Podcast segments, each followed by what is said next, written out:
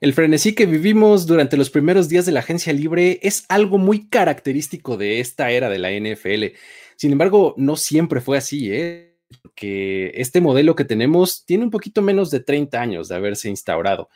El día de hoy vamos a revisar el sinuoso camino que los jugadores han tenido que recorrer para obtener algo que se acerca eh, más o menos a un libre mercado en términos de decidir a qué equipo prestan sus servicios jugando para él.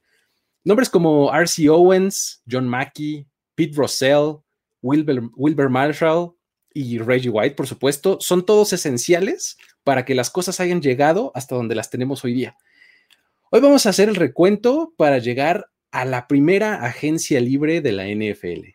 Esto es historias de NFL para decir wow, relatos y anécdotas de los protagonistas de la liga. La NFL es un universo de narrativa, testimonio, ocurrencia y memorias que nunca, dejan de sorprender. Y todas las reunimos aquí. Historias de NFL para decir wow, wow, wow, wow, wow, wow, wow. Con Luis Obregón y Miguel Ángeles es. Saludos amigos, ¿cómo están? Les damos la bienvenida una vez más. Episodio 20, cacho ya tenemos, ¿no, Mike? 27 carambolas. Ya llevamos un buen rato acá y esta va a ser la primera vez que algunos de ustedes nos escuchen en formato podcast. Eh, con esa novedad los tenemos. Este, también ya van a encontrarlo en el mismo feed de, Primero y Diez. Antes que nada, le quiero dar la bienvenida a Miguel Ángeles. ¿Cómo estás, amigo? ¿Qué tal, mi estimado? Pues mira, la verdad, contento. Como dices, ya tenemos un ratito con este programa. La verdad, vamos, vamos bien.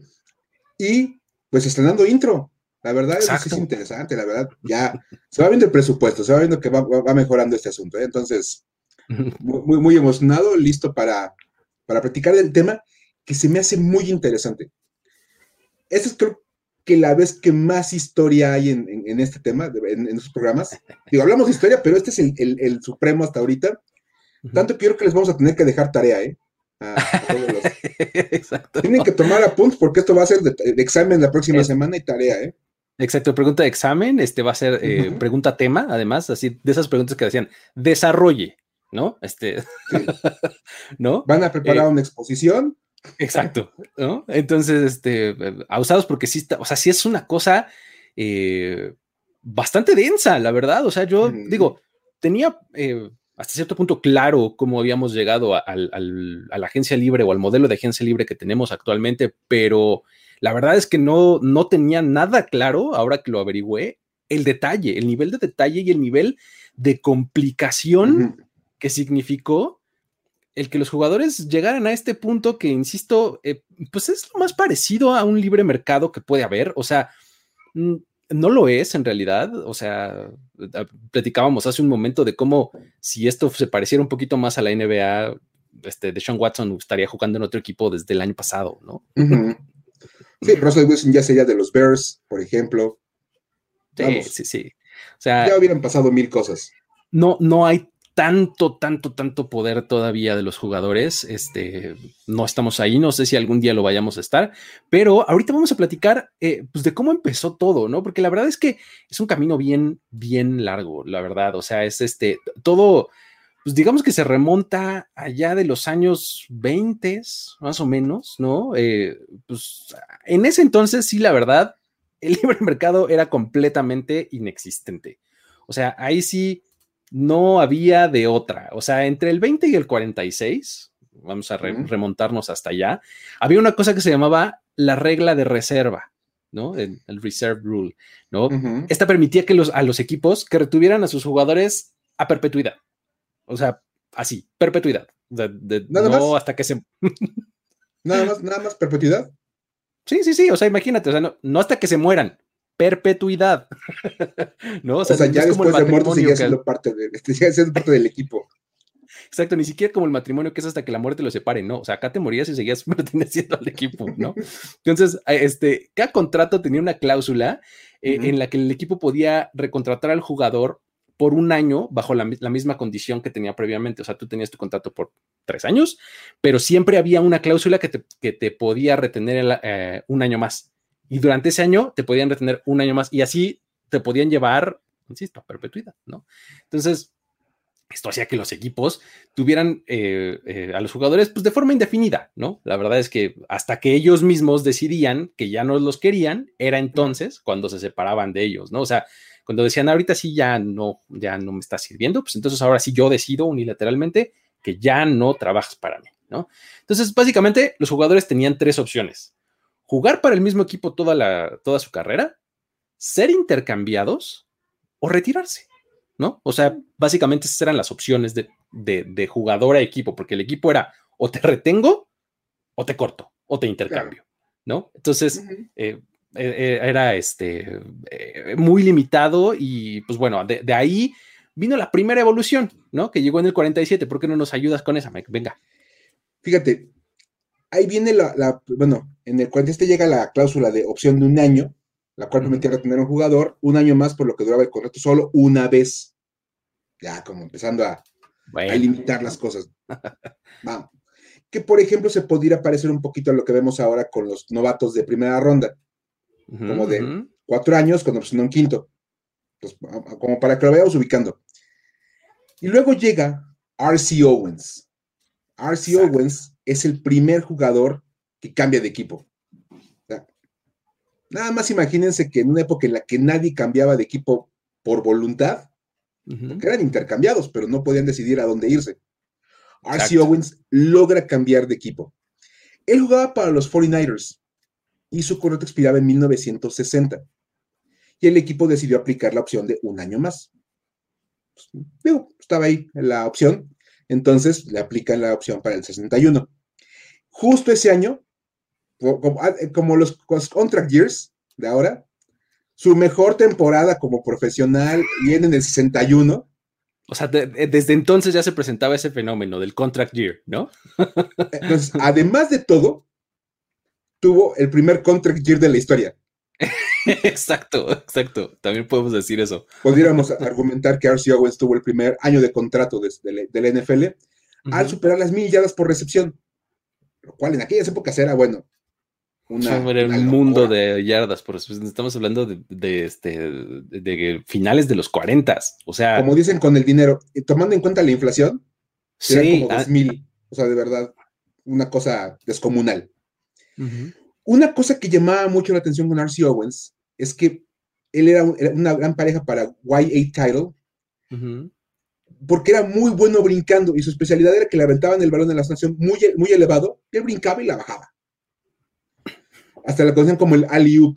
Del, el alley-oop le decían, exactamente. como el básquet, que aventaban el balón para arriba para que llegara el otro y la rematara. el, balón se aventaba y él la agarraba. Sí. Él consigue pasar en 1962, como se había acabado su contrato, a los Baltimore Colts. Ese es el pues primer movimiento como de alto perfil o algo así que, que podríamos decir. Hay movilidad ¿no? Dentro de los jugadores. Eh, eh, eh RC Owens, además, eh, un tipo que además pasó la historia por estas razones que estamos diciendo, pero además pasó la historia por otra que es, estaba, cuando estaba leyendo sobre él, dato rápido y cultural sobre él, em, en algún momento su capacidad para brincar tan alto era, era este, de esa naturaleza, era como tan destacada que en una ocasión bloqueó un gol de campo pegándole al balón por encima del poste cruzado de, las, de las H's. O sea, él estaba hasta atrás, venía el balón muy abajo, brincó y le pegó antes de que entrara al, por, por, entre las, los postes, ¿no? Entonces, lo bloqueó, fue malo, no, no, se obtuvieron los puntos por parte del equipo pateador y a partir de ese offseason cambiaron la regla y dijeron, no, pues nada más puedes bloquear el gol de campo o en la línea o atrás de la línea, ¿no? Cuando va saliendo, digamos. Exactamente, ¿no? O sea, esa es otra aportación ahí de RC Owens, ¿no? Pero bueno, eh, este fue el, primer momento, ¿no? Y el primer eh, cambio importante, ¿no? Que, que se presentó aquí ¿Y por qué sigues con, la, con el que viene? Porque es importantísimo de este que a mí me encanta, la verdad, es que este primer movimiento de agencia libre, que es pasar de un equipo a otro, provocó que el dueño de los 49ers, este Big Moribato, le dejara de hablar al dueño de los Colts. estaba peinadísimo. O sea, estaba tan enojado de que un jugador se había salido de su equipo para brincar a otro que le, nunca le volvió a hablar al dueño de los Colts. Imagínense nada más. pelea, de, niños así de, primaria. De, ah, me quitó mi juguete, nunca le voy a volver a hablar. Córtalas. Ya no eres mi mejor amigo, córtalas. ¿No? Córtalas, ya. nunca volvemos a hacer. Una Exacto. por el estilo. Y bueno, precisamente, pues como a Mick Boribito, no, le, no le gustó mucho la idea, pues metió una pequeña protesta y convenció a los dueños de generar una nueva regla, que se conoce como la regla Russell, en honor a Pete Russell, el entonces comisionado del NFL. Y esta regla le daba al comisionado el poder de, a discreción, compensar al equipo que perdió un agente libre con alguna eh, una selección de, draft del equipo que ganaba el jugador. O sea, básicamente era un cambio. Es que era una simulación eh, espantosa, o sea, porque, o sea, o sea, sí, sí, sí puedes irte a jugar otro, pero si te vas, entonces el que te recibe tiene que darle algo a cambio al de antes. Pues que no eso se llama trade. Lo, peor es, es que el, que decidía la compensación era el comisionado. Exactamente, o sea, ya te fuiste tú para allá, yo digo que más o menos tú debes de valer como una segunda ronda. Sí, segunda ronda es. Y además las decisiones eran inapelables, o sea, Pete Russell decía, es una segunda ronda y es una segunda ronda. Ya, ¿no? Vamos a poner el ejemplo de Tom Brady, cuando se pasó a, los Buccaneers. Se pasa y que dijera, y dijera ah, mira, Brady, por lo que vale, representa, vale una selección de primera ronda. Y le quitan la selección de primera ronda a los Buccaneers, se la dan a los Patriots. Y ya. Pero fue gente libre. Exactamente, ¿no? Sí, y digo, e, e, en esa época era el, este, la selección de draft era una opción, pero también podían ser jugadores o incluso podía ser dinero, ¿no?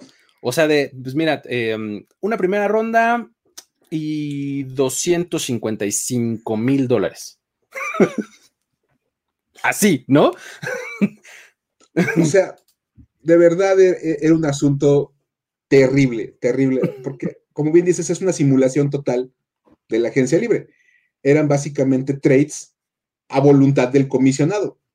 Sí, exactamente. O sea, eh, digo, eso, eh, eso lo que provocó fue que entre 1963 y 1974 solo hubiera 34 jugadores que cambiaran de equipo por esta vía, ¿no? Eh, digo, la verdad es que pues, los equipos preferían no meterse en la bronca, ¿no? O sea, de, ay, mira, nada más voy a hacer corajes, ¿no? Capaz que me acaban diciendo que, que vale dos elecciones de primera ronda y pues ya valí, salió peor el, movimiento. Entonces, entonces mejor lo retengo o mejor este, lo corto o a ver qué hago para evitarme el asunto de, Digo, tanto de ida como de regreso, porque qué tal que este, sí obtengo mi jugador, pero qué tal que me dicen que sale muy caro y tengo que desembolsar dinero que no tengo, ¿no? O sea, porque era cash, o sea, eh, ¿de dónde voy a sacar yo ese dinero, no? O sea, cosas así que la verdad es que los equipos preferían este, ahorrarse, ¿no? Ese, meterse en, esa, eh, en ese enredo, ¿no? Y digo, fue hasta el 76 cuando la NFLPA todo hasta la corte de Estados Unidos. Aquí es donde empieza a ponerse legaloide el asunto y es en donde empiezan a entrar los hombres de saco y corbata y este, los hombres con pelucas extrañas, de, así de juez, este, porque aquí en el 76 la, NFL, la NFLPA, insisto, lleva el asunto a la corte y consigue una victoria en, un caso que se llama, o sea, es, conocido, ya ves que en Estados Unidos les ponen los nombres de, de, quién contra quién es, ¿no? los casos. Entonces, este, este caso es conocido como Mackey versus the NFL, ¿no? Mackey, estamos hablando, por supuesto, de John Mackey, este Tyrant de los Colts y de los Chargers, que está en el Salón de la Fama, y que después de que jugó para estos dos equipos, eh, dedicó gran parte de su tiempo a ser un líder muy vocal de los jugadores y que los ayudó a conseguir mejores condiciones laborales y demás, ¿no? Ahora, ¿de qué se trató esta, eh, este asunto? Fue que, pues bueno, la corte determinó que esta regla obviamente obstaculizaba que los jugadores pues ofrecieran sus servicios, ¿no? En, un mercado abierto, ¿no? Pues, ahí, ahí, fue como donde la corte dijo, oye, esto no es un mercado, tú estás, tú estás mediando todo, tú estás diciendo quién sí va y por cuánto y demás, o sea, pues tú estás comerciando con ellos, casi, casi, ¿no? O sea, no es que estés este, dejando que ellos vayan y negocien con nadie, ¿no? Haciendo mención a un comentario que va acá de Juan Pablo Rojas, pues el juez decía, güey. Exacto, sí, tal cual. Estamos en esto para decir, güey. Exacto. básicamente, porque estamos en ese punto en el cual no das crédito a cómo se llevaban a cabo los movimientos en la NFL. Era un total asunto de mafia entre los dueños, porque entonces mi jugador es mío y nunca va a salir de mi equipo porque a mí me gusta ese jugador y ya. Exacto, y le vamos a encontrar los mecanismos para no dejarlo salir.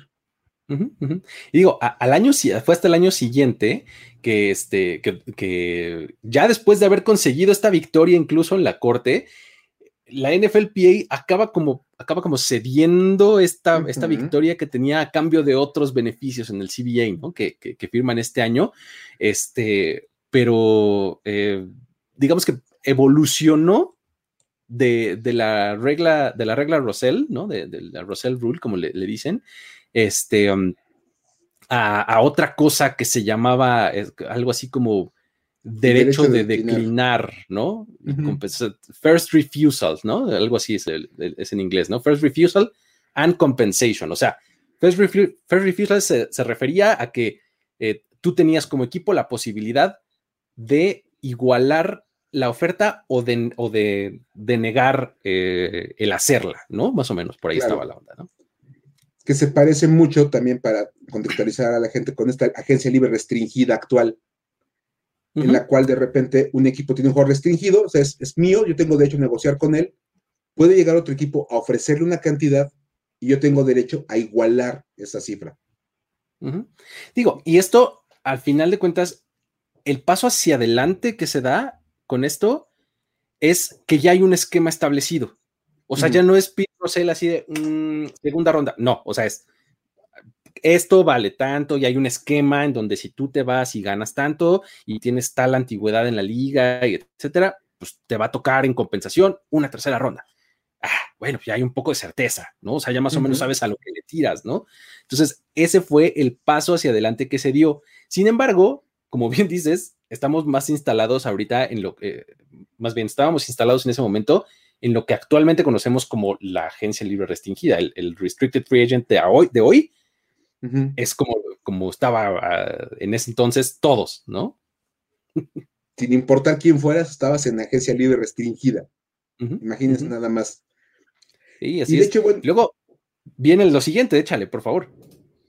Luego viene, me encanta el nombre porque es maravilloso, el plan B. ¿Cuál era el plan A? el, plan A era no dejarte ir. El plan A era no cambiar nada. Y entonces, el plan B es básicamente lo mismo con una pequeña modificación. Esto viene, bueno, Wilbur Marshall es un jugador que se vuelve de estas insignias del momento. Como Marcy Owens en su, en su, en su pedazo de historia, pues acá Wilbur Marshall ya, ya se imaginarán que con todo lo que estamos platicando, en los 80 las cosas estaban que ardían entre jugadores y dueños. Ya era un asunto completamente tirante, ya estaba muy, muy complejo. Y bueno, viene una demanda eh, entre la NFLPA y, y, como resultado de esta demanda surge el plan B para la agencia libre.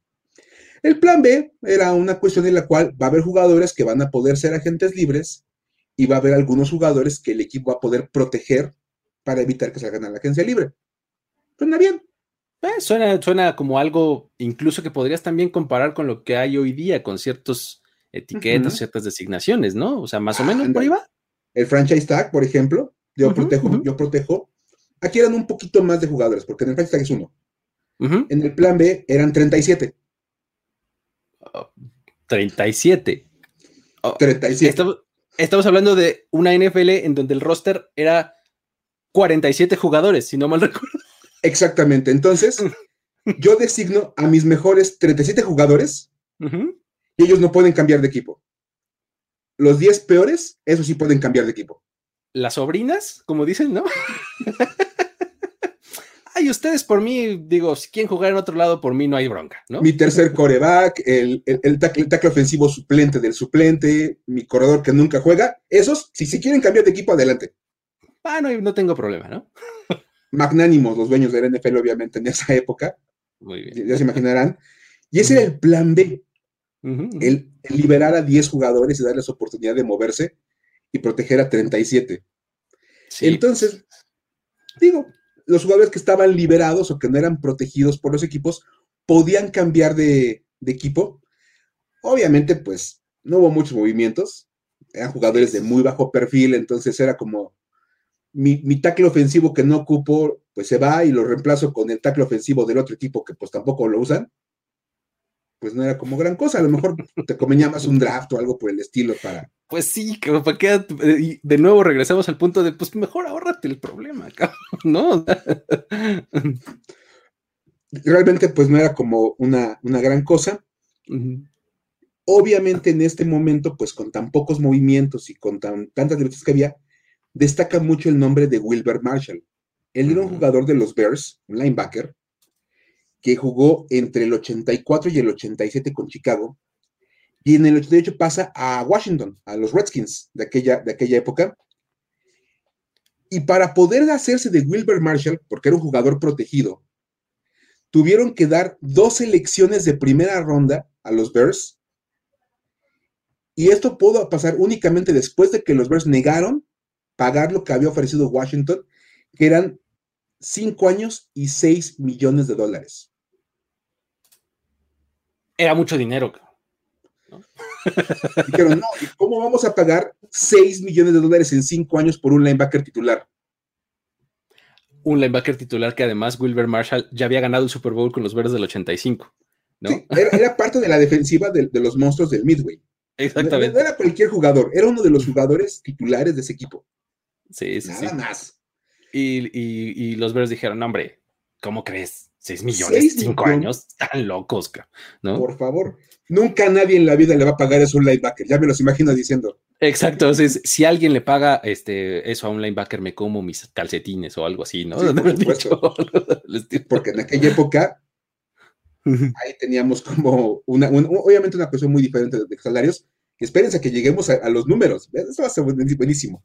Exacto, exacto, ¿no? Digo, igual que RC Owens, aquí podemos colocar, pues otro como separador, ¿no? O sea, porque sí, este, RC Owens fue, pues, este, este primer insignia, ¿no? Que, que, tenemos, este, que, pasa de, San Francisco a, Baltimore eh, en finales de los 40 y después te vas hasta mediados finales, mediados finales de los 80 ¿no? Este para que algo eh, significativo suceda, ¿no? O sea, la verdad es que sí tienes como que poner esos, esos dos separadores en estos dos momentos para poder hablar de manera clara o, son como las piedras eh, con las que vas cruzando el río, ¿no? Por las que, las que te vas parando para cruzar el río. Estas dos son importantes, son grandes, ¿no? Este, Owens y eh, Marshall, ¿no? Luego. Son el, vestigio de, esas, de, esas, de esas historias, de esas épocas. Claro, claro, claro que sí. Ahora, hay, hay, hay, uno, hay un momento que a mí me encanta. Eh, la verdad es, este, es padrísimo porque si te, dices que, ¿what? ¿Cómo fue? A ver, estamos, recordemos, este, finales de los ochentas, principios de los noventas, los ánimos están súper caldeados, ya hubo la huelga de los jugadores, o sea, la tensión entre los jugadores, sobre todo el sindicato y la liga, es, es, constante, es una cosa muy real, ¿no?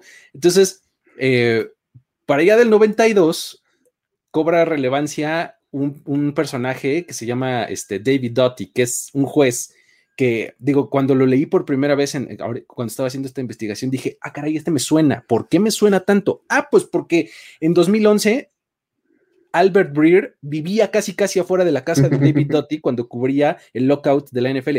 El, juez David Doty fue el que tenía a su cargo el, eh, este asunto del lockout, ¿no? Entonces, ya desde entonces, la NFLPA recurría a este, a este juez que está en, Minneapolis, este, para sus asuntos de, disputas laborales, ¿no? De, contrato colectivo. Entonces, se ha convertido desde este momento en un, eh, en un ícono muy importante, en un personaje, este, digamos que muy, con mucho peso, ¿no? Ahora, en medio de estas demandas y demás que tenían el sindicato, jugadores por separado, estas eh, demandas que son como colectivas, eh, en donde este, se llaman class actions, ¿no? En, este, en, Estados Unidos, que son como mucha gente se junta por una misma razón para demandar a alguien más por una sola razón, ¿no? Este, um, había varias de esas, ¿no? Entonces, en medio de esto, hay una que, destaca porque el juez Doty le otorga una orden de restricción a favor de cuatro jugadores de la liga. ¿Qué es esto de orden de restricción? Es algo, sería como, como si, como un amparo, hagan de cuenta aquí en México. O sea, Básicamente. eso, es, eso es una orden de restricción allá en Estados Unidos. O sea, orden de restricción suena mucho y lo hemos escuchado mucho a no te me acerques o no te me puedes, este, tienes tanta distancia de mí, no sé, es, suena más a eso, pero una orden de restricción es cuando eh, el juez restringe la acción de alguien sobre ti. Claro. Un amparo en México, ¿no? Entonces, este, les otorga esto a cuatro jugadores de la liga. ¿Quiénes son? Keith Jackson, ¿no? Ah, por acá los tenemos. Eh, Keith Jackson, que es un tight end de Filadelfia, ¿no? Eh, Garen Veris, un defensive end de New England Patriots. Webster, Webster Slaughter, que es un eh, wide receiver de los Browns. Y DJ Dossier, que es un corredor de eh, los Lions, ¿no? Ahora, a estos cuatro jugadores les da esta orden de restricción para que puedan hacer y deshacer y ser agentes libres sin ninguna clase de restricción durante cinco días. Cinco días.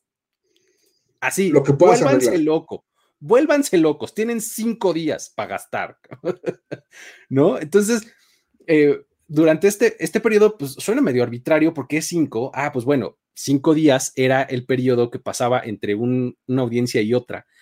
En la audiencia en la que se los da, la siguiente, que era un desahogo de pruebas en donde las dos partes iban a presentar evidencia, había cinco días entre esas dos. Entonces, el juez dijo, de aquí a la siguiente audiencia, ustedes dense, muchachos, ¿no? Entonces. Pueden hacer lo que quieran con su chamba y firmar donde gusten.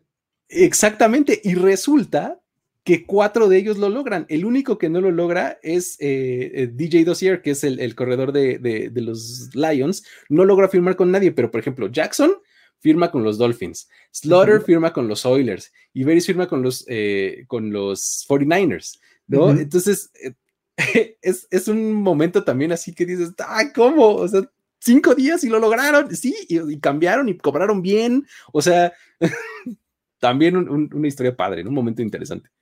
Lo que me encanta es que era una demanda de, los jugadores contra los dueños, y hubo dueños que se aprovecharon del momento para firmar un jugador. Claro, exactamente. sí, porque qué demonios, ¿no? Está demandado el dueño de los Browns, el de los Patriots, de los Eagles y el de los Lions. Entonces yo no. Exactamente. me encanta la idea. Aparte, le da un nuevo concepto, como dice el NFL Network, al Free Agency Frenzy. Exacto, sí, tal cual. es una nueva manera de ver el tema de la locura de la agencia libre. Cinco días para firmar con quien puedas. Sí, pues imagínate, el cohete que le pusieron a los agentes de estos jugadores, así de, tengo que firmar en cinco días. O sea, tengo cinco de firma. Es lunes. Casi, es lunes. Para el viernes tengo que tener un nuevo equipo. Exacto. El fin de semana me estoy cambiando de casa. No me importa nada. Una cosa así. Sí, así fue. De verdad. Eh, pues, y ya de ahí fue cuando llegamos a la agencia libre moderna, ¿no? ¿Cómo, cómo, cómo llegamos ahí, Mike? Bueno, como pueden ver, ha sido todo un camino, la verdad, desde aquellos derechos de, de reserva y todas esas cosas. Obviamente el plan B, por alguna razón, no les gustaba a, nadie. Era como de, no sé por qué no les llamaba la atención. Eso de liberar a 10 jugadores del último punto del roster, quién sabe por qué no les gustaba tanto. Obviamente siguió un montón de demandas, y hicieron problemas legales. Y cuando estaban discutiendo el plan B en la corte, el abogado de la NFL, Frank Rothman, llegó a declarar, porque estaba haciendo la presentación del caso, y dijo, si permitimos la agencia libre implicaría la destrucción de la NFL como la conocemos hoy en día. categórico, así como son los abogados en esos opening arguments, ¿no? Así como se ven en las películas, ¿no? Sí. you want the truth? You are not ready for the truth. You can't handle the truth. Hagan de cuenta. es la destrucción de, la, NFL, la agencia libre. Uh. Bueno, este tema llegó a un punto final en el 93, cuando los niños tuvieron que negociar con los jugadores después de una demanda, como bien decías, nombre contra nombre, White versus the NFL, que llevó al, al acuerdo White. Tenían que llegar a un acuerdo. Para referencia, White es Reggie White. Andy, no cualquier jugador sete por ahí de, de los 10 de hasta abajo del roster. No, no, no. No, no, no, no. Demandó al NFL Reggie White. Era de los que encabezaba esta demanda, ¿no? Y por eso estaba su nombre ahí en, el caso, ¿no? Como él es el que firma, como el demandante principal, o sea, era White versus the NFL. Había más jugadores metidos en la demanda, pero él es el que firma y el que pone la demanda. Entonces, los dueños tienen que aceptar, después de esta demanda, que en el acuerdo White, que hubiera agencia libre. Todo aquel jugador que tuviera más de cinco años en la NFL podía cambiar de equipo. Imagínense nada más la locura que se iba a generar en ese momento. Porque todo aquel jugador de cinco años para arriba era libre. Y bueno, tenían que haber alguna manera en que los dueños pues trataran como de controlar el asunto. Aquí entra otro aspecto que es más como en el tema de la paridad de la NFL. Exacto. y decían, es que si le damos a todo el mundo la libertad de firmar cuanta gente quieran, equipos como Dallas, como Washington, como Nueva York, van a firmar a todo mundo. ¿Por qué diantres, no? ¿Por qué no?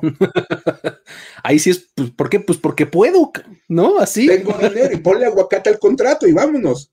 Tal cual. Tal cual. Entonces, entonces dicen, ok, vamos a hacer una cosa.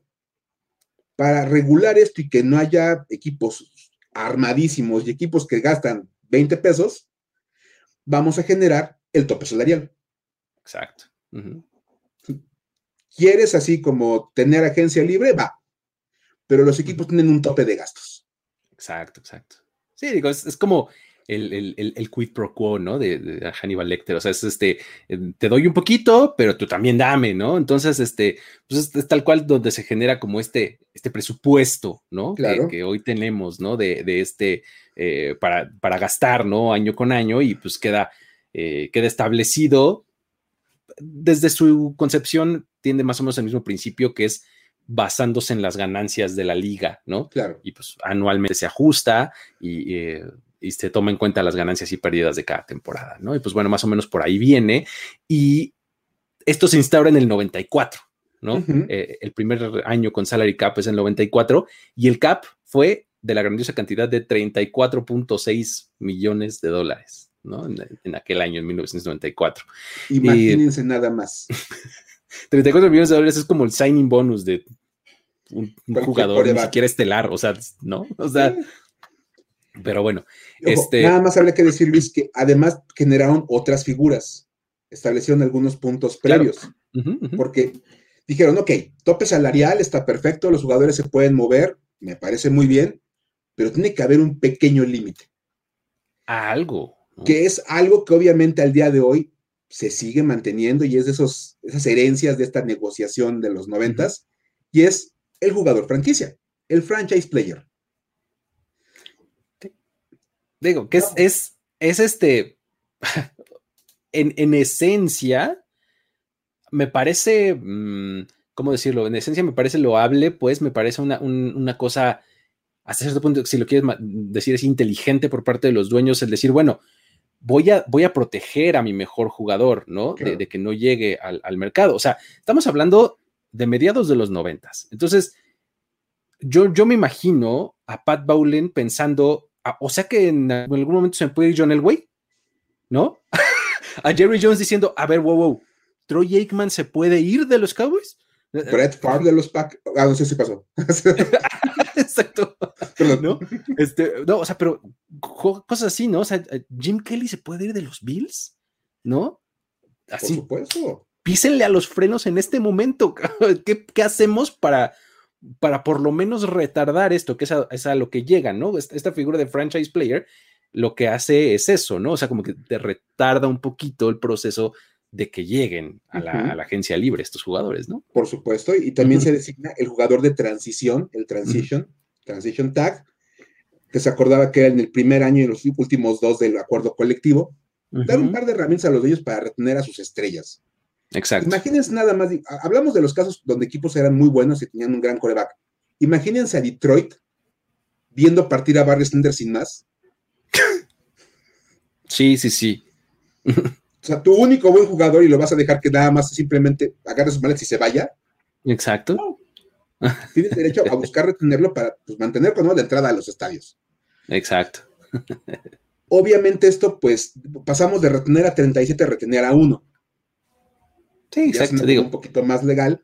Es decir, el mejor jugador me lo quedo, no lo dejo partir, y le mantenía a los dueños como una percepción como de que estaban en control todavía de las cosas. Sí, exacto, que no estaban así como, esto es este eh, mayhem, ¿no? Pandemonium, ¿no? y bueno, ya después viene el salary cap, el tope salarial, y como decías, el número, Luis, lo puedes repetir porque de verdad, hasta suena como en bromas, te faltó, te faltó un uno ahí. exacto, si no, no es 134 millones, no, es 34.6 millones de dólares en aquel año, en 1994.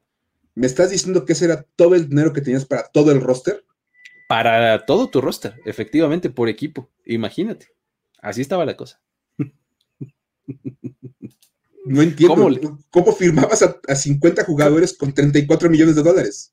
Exactamente, ¿no? Entonces digo, eso te habla también de, cómo el negocio de la NFL en 30 años ha, bueno, se ha hecho 100 veces más grande, ¿no? O sea, está impresionante, ¿no? Ahora, eh, también el, el salary cap eh, desde, desde el 94, pues digo, hasta el 2020 ya estás viendo que fueron 198 millones, ¿no? O sea, el año pasado, ¿no? La verdad es que da este brinco gigante, más o menos, este, eh, creo que fue por ahí de, eh, en la década pasada, me parece, fue cuando firmaron ya estos contratos televisivos así millonarios, ¿no? Que es justamente el punto más grande, ¿no? Cuando se está el Monday Night Football, este, esos, esos hitos, ¿no? Que, hacen que las televisoras tengan que pagar mucho dinero, o sea, que la NFL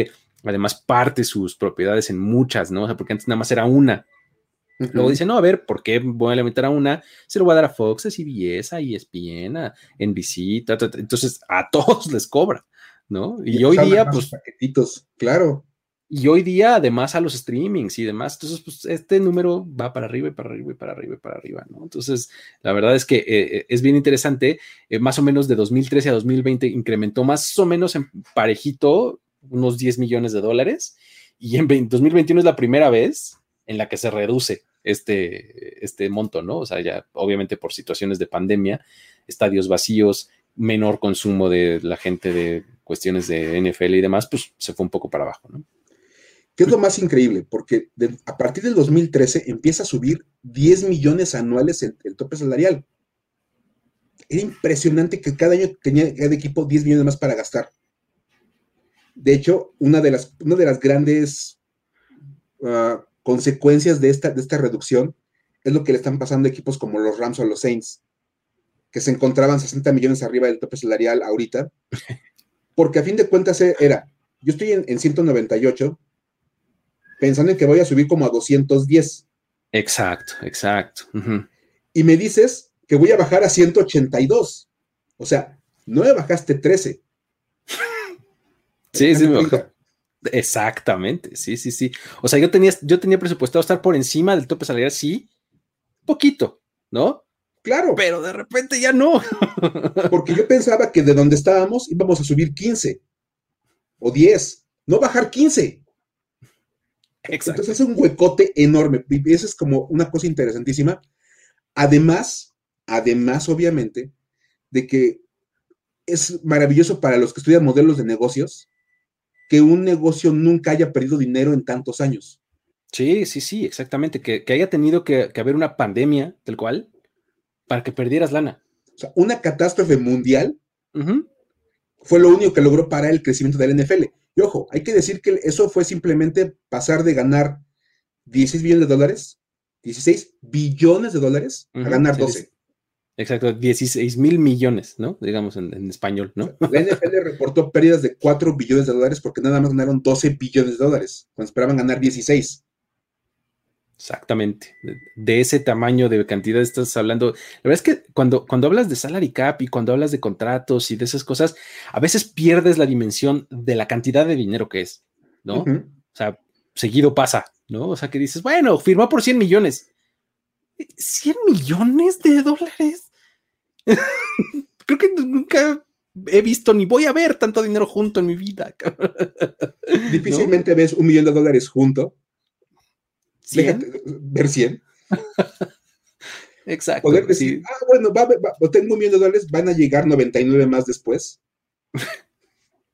Exacto. Sí, sí, sí. Y luego ya si te vas a miles de millones, pues imagínate, ¿no? O sea, Esas, son las, esas son los niveles de, gasto y de, ingreso que tiene eh, la NFL, ¿no? Está muy, muy, muy impresionante. Y pues bueno, la verdad es que esto, pues ya resultó al final en, esa primera clase de, agentes libres, ¿no? Que, es padre recordarla, ¿no? ¿Por qué, ¿Por qué, no nos avientas unos nombres, este, Mike, que están, este, padres, ¿no? O sea.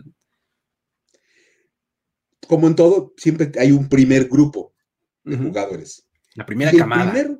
el primer nombre, porque también tiene que pasar a la historia como el primer agente libre de la era moderna. Es el tackle Gerald Perry de los Rams, que es firmado por los Raiders. Ambos equipos de Los Ángeles. En aquellas épocas. de Los Ángeles. Lo más divertido de todo es que esa primera contratación incluyó la primera demanda de tampering. Oh, qué Porque dijeron, a partir del primero de marzo ya pueden empezar a contactar a los agentes libres. Y dicen los Rams que no, que ayer a Perry le hablaron antes. Que, que, era, era 28 de febrero y ya le estaban hablando. ya, o sea, le estaban marcando desde un día antes y eso no se vale y eso es trampa y nos, aquí nos ganaron al jugador. Pero, pues, ¿qué podemos decir? ¿Qué te puedo decir? O sea, así es esto. ¿Qué se le va a hacer, mi estimado? Lo más divertido es que el contrato de Gerald Perry, escuchar esos números es, es siempre maravilloso en estas épocas donde hablamos de Patrick Mahomes y de Dak Prescott Gerald Perry, el primer agente libre de la historia en esta era moderna, firmó por tres años y 3.4 millones de dólares, lo que representaba para él un incremento del 246% contra su salario en los Rams. Ahí es donde te vuela la cabeza. O sea, porque, insisto, puedes hablar de la inflación y que en, aquel momento esa cantidad no es lo mismo que es hoy y demás, pero eh, ese, ese porcentaje es contundentísimo. O sea, ganas ahora 246% más de lo que ganabas el año pasado. Dos veces y medio más de lo que ganabas el año pasado. Sí, sí, sí. Eso es un número que se puede medir perfectamente bien. Un jugador que logra hacer eso en la NFL actual también sería una historia. No, sería una locura. Imagínate que alguien incrementara su sueldo 246%. Es, impresionante. Y no hablamos de novatos, porque este tipo era un veterano, a fin de cuentas, de más de cinco años. Ya tenía un salario base que se había ganado porque aparte era titular en los Rams. Y logró subir su salario en un 246% en cosa de un día. Es una maravilla, una verdadera maravilla, la verdad. Cosa más padre. Ya imagino ayer al Perry sentado en, su biblioteca con su copa de vino, escuchando música clásica de Soy millonario. Exacto, sí, sí, sí. Y bueno, ahí te van algunos nombres de esos primeros agentes libres que también se movieron durante esa, esa primera agencia libre del 94. Vini Testaverde. Claro. ¿Cómo olvidar a Vini Testaverde? Que pasó de los Buccaneers a los Browns. Will Wolford, tackle de los Bills, pasó a los Colts. ¿Quién más? Jeff Hostetler, aquel coreback que ganó un Super Bowl con los Giants. De rebote, pero ganó. Ganó un Super Bowl con los Giants. Pero ganó, era, ganó, ganó un Super Es como LeSean McCoy. Gané dos títulos. Exacto. Él ganó un Super Bowl con los Giants y pasó a los Raiders. Mark Ingram, no, no el corredor de los Ravens. ah, ok. Su papá. Mark Ingram, que era receptor de los Giants, pasó a los Dolphins. Jim McMahon, ¿cómo? Venimos a, hablar de Jim McMahon hace apenas creo que una semana o dos. Sí, sí, sí. Cuando hablamos de, los corebacks y sus legados, pasó de los Eagles a los Vikings. Qué, raro se veía de Viking, ahí lo tenemos en la foto. rarísimo, pero bueno.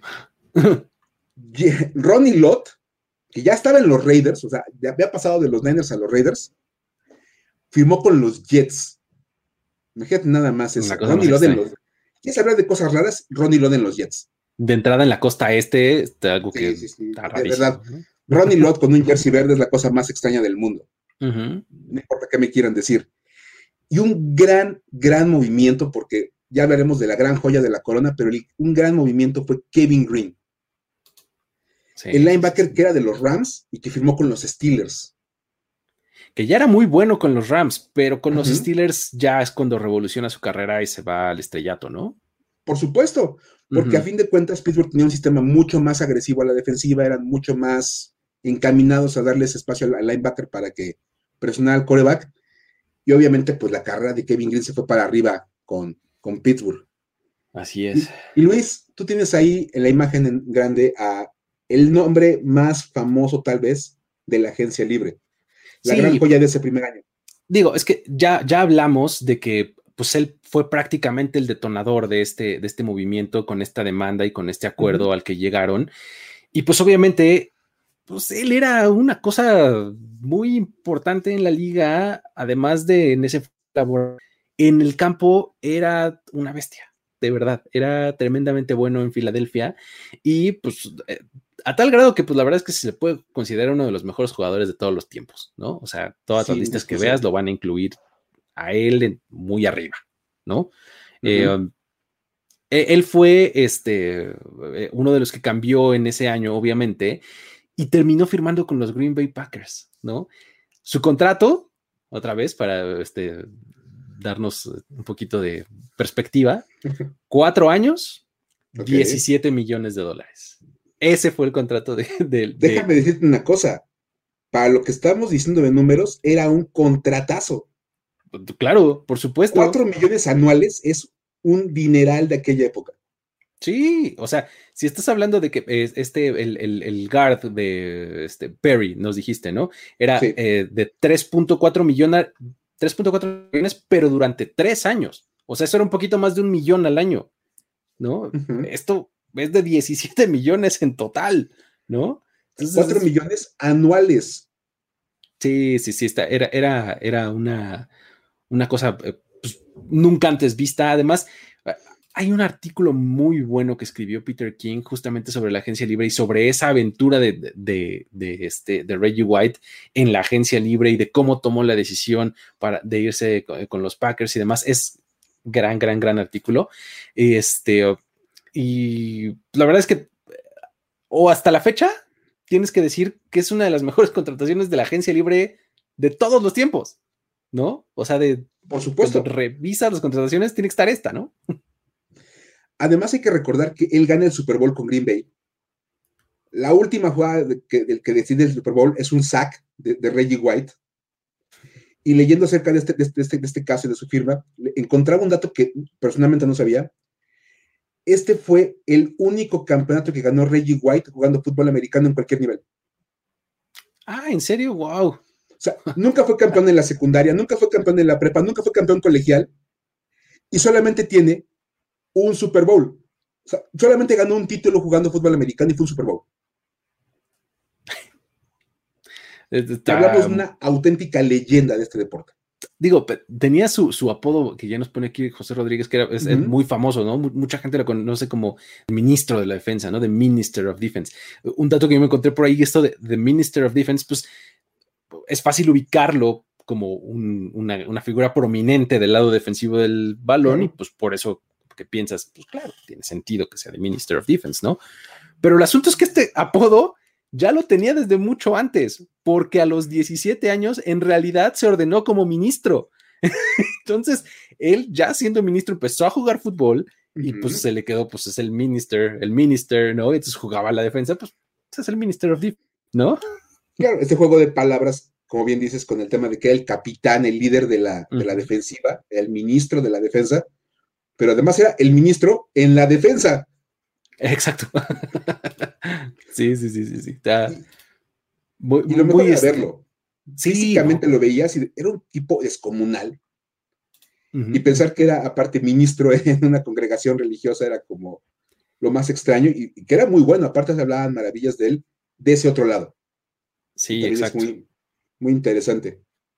Más o menos así fue como llegamos hasta este punto, ¿no? En donde eh, la próxima semana, entre lunes y martes, ya hay un periodo de legal tampering, ya hay este, que es en realidad la agencia libre, ¿no? O sea, estos dos días de legal tampering es donde se va todo, ¿no? O sea, donde este Andrew Brand dice que son los, eh, los Golden Ticket Winners, ¿no? O sea, que son tal cual quienes abrieron su chocolate y dijeron, ah, mira, me salió como en Willy Wonka el, boleto dorado, ¿no? O sea, va a haber 10, 12 contratos ultramillonarios que se van a dar en esos dos días de legal tampering y después va a venir todo lo demás, ¿no? Así es como llegamos con este camino tan largo en donde involucramos jueces, en donde involucramos comisionados del NFL, dueños de, los equipos, haciendo berrinches, otros siendo un poquito menos berrinchudos, eh, jugadores estrellas, eh, agentes libres por cinco días, ¿no? O sea, es, es un camino padre, ¿no?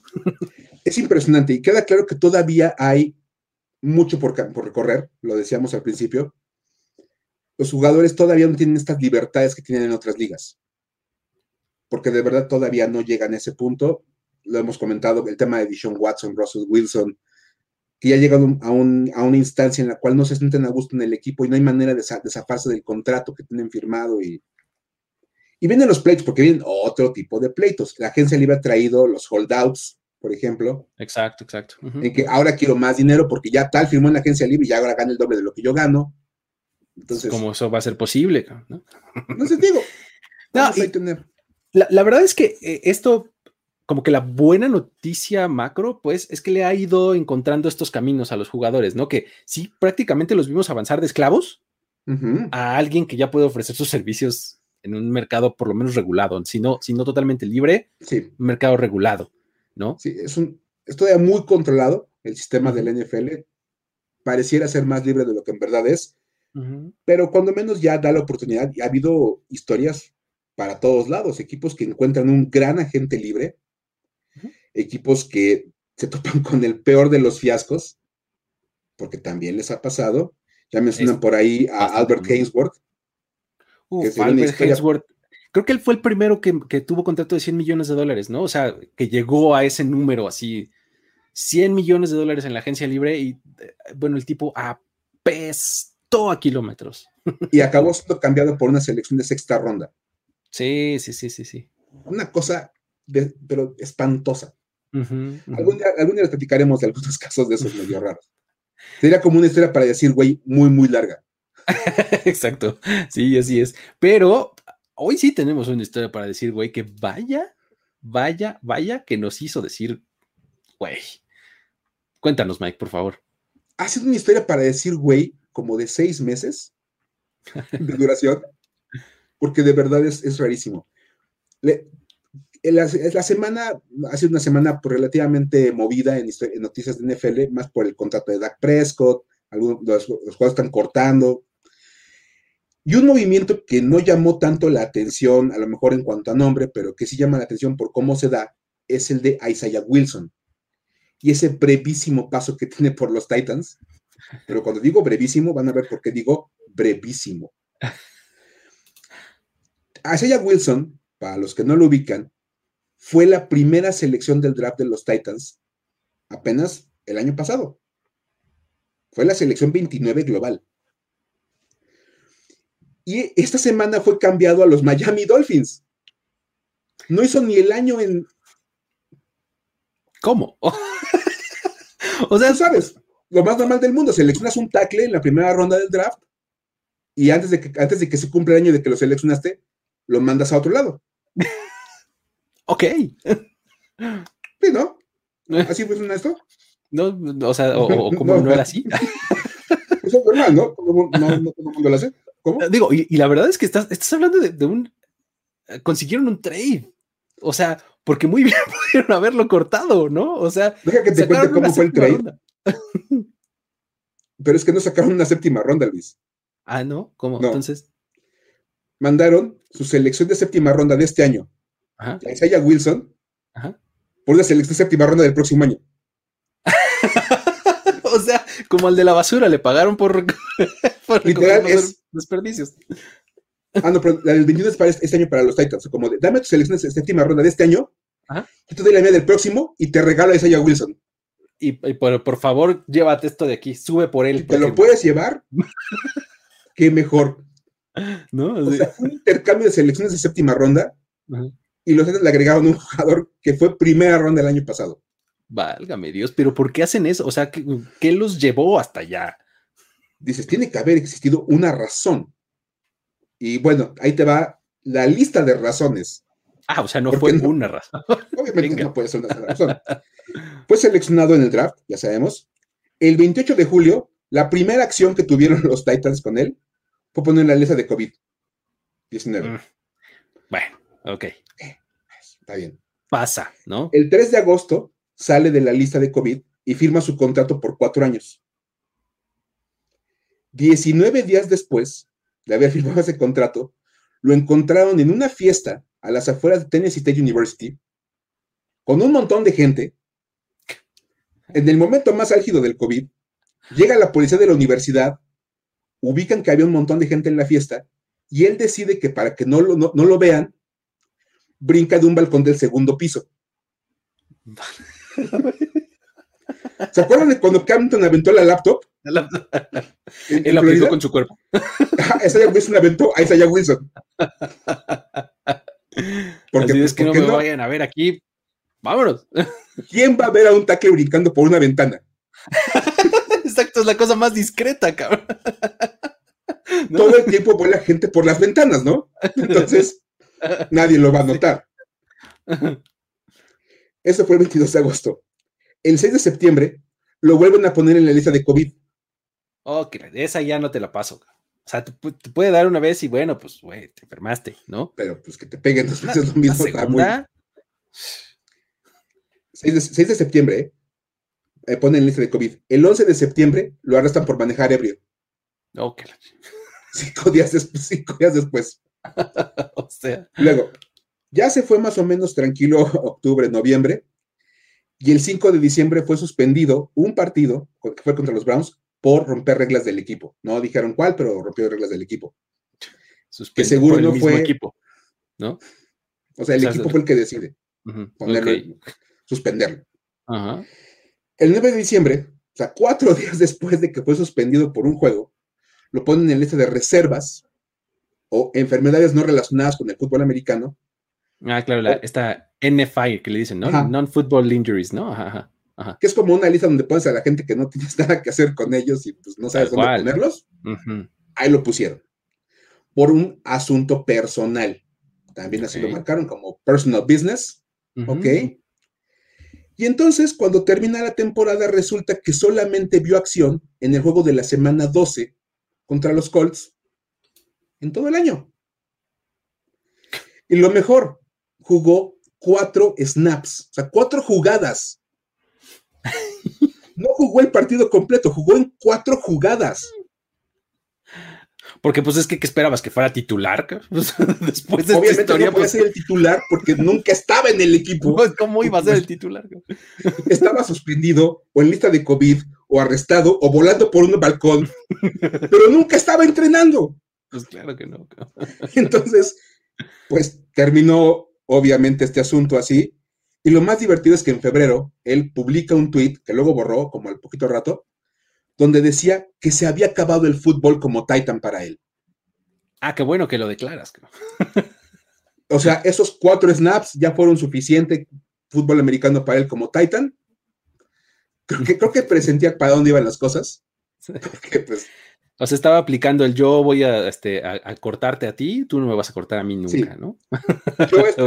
Yo estoy, pidiendo que me cambien, no estoy, no estoy dejando que ustedes me cambien a mí. Exacto. Yo me quiero ir, ustedes no me están sacando. La cosa por el estilo. Entonces, Obviamente, pues el dueño, el gerente general de los, de los Titans dijo, pues que básicamente se la había ganado. Pues sí, cómo no.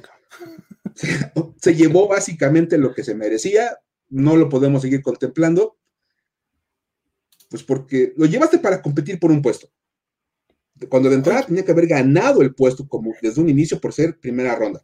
Ese es mi punto. O sea, era una selección de primera ronda, digo, tardía y lo que quieras, 29, pero pues además tenía buena promesa. O sea, fue uno de los risers de, tardíos del draft pasado. O sea, de tackle de Georgia se hablaba más del otro lado que de él. ¿No? Y él de repente se empezó a subir, a subir, a subir y se metió a la primera ronda. Entonces, ese tipo de prospectos normalmente este, producen bien y bueno, en este caso, qué horror, ¿no?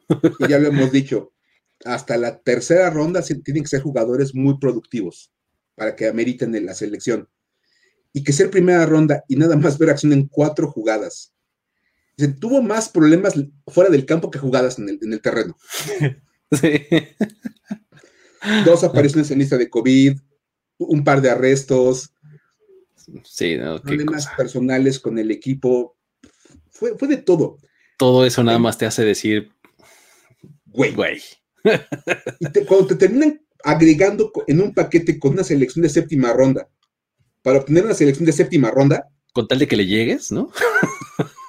porque básicamente digo, cambiar una selección de séptima ronda del año próximo por una de este año, pues no es como un movimiento muy espectacular.